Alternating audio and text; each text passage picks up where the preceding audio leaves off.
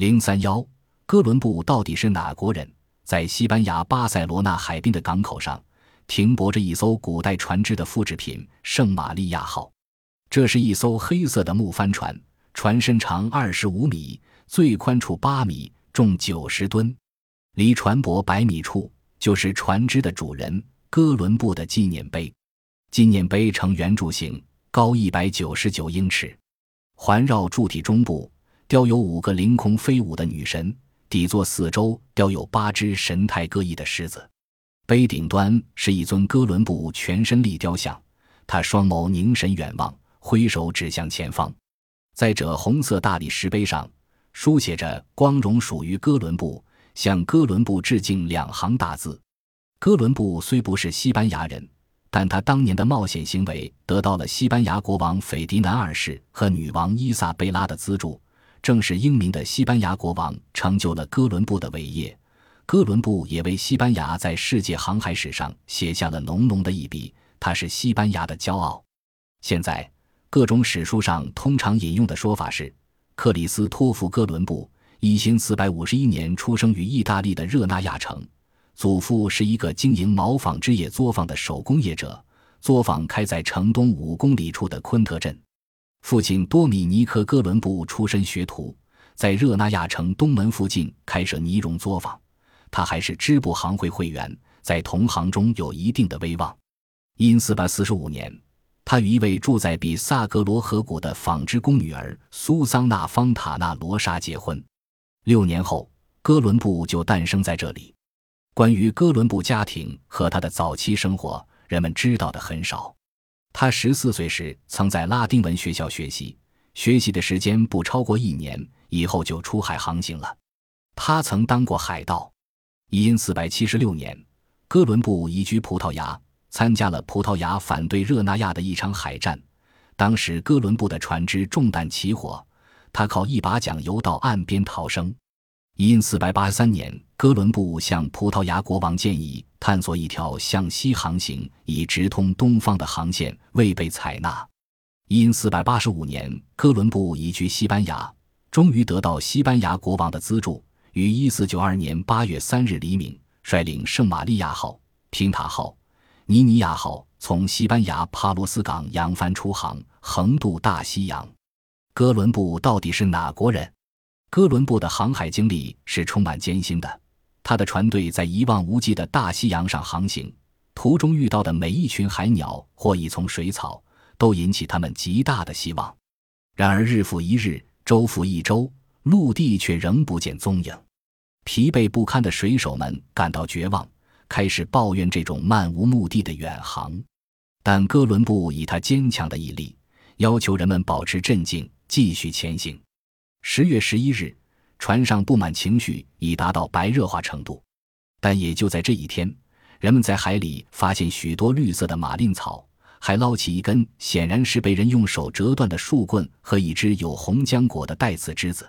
这一切都预示着离陆地不远了。入夜以后，船队继续航行。大约在十一月十二日凌晨两点左右，一名水手发现了月光下的平坦沙丘。陆地，他的一声惊叫，便把昏昏欲睡、陷入绝望的人们唤了起来。人们一跃而起，欢喜若狂，在一片欢呼声中点燃了礼炮。十月十二日上午，哥伦布身着海军上将的盛装，在船员的陪同下登上了这个海岛。他抽出悬挂在腰间的长剑，宣布以西班牙国王和女王的名义占领了这个岛屿。他把这个岛屿命名为圣萨尔瓦多。哥伦布看到岛屿上的居民皮肤不黑也不白，长着粗且直的黑发，他以为所到之地为印度，因此把这些土著居民称作印第安人，以及印度的居民。因四百九十二年，哥伦布发现新大陆将世界历史推进到一个伟大的崭新的时代。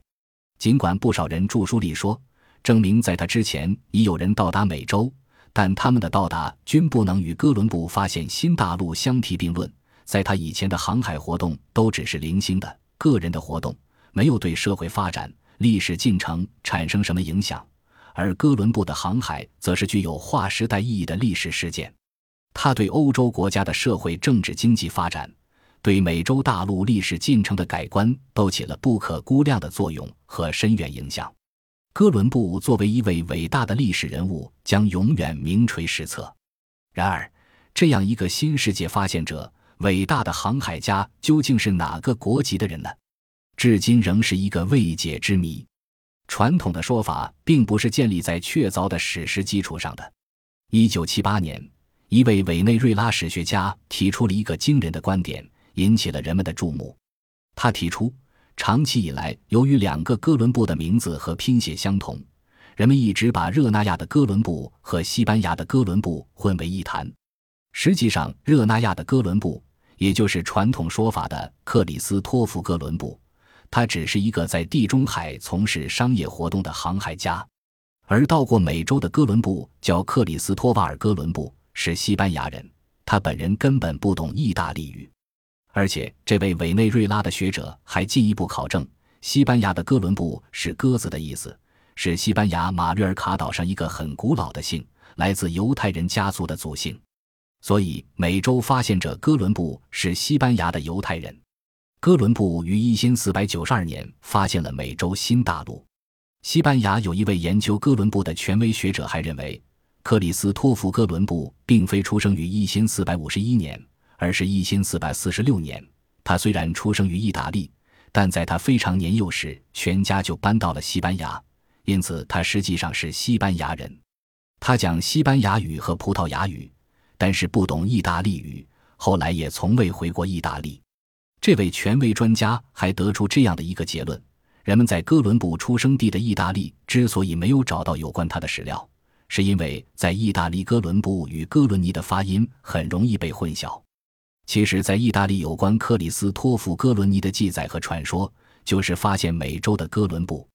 最近，一位挪威的海运史作家撰文称，哥伦布可能是挪威人，出生于一个贵族家庭，名叫克里斯托弗·邦德。同时，他还说，哥伦布发现新大陆是在一千四百七十七年，而不是通常说的一千四百九十二年。这本书已在挪威引起广泛报道、怀疑和兴趣。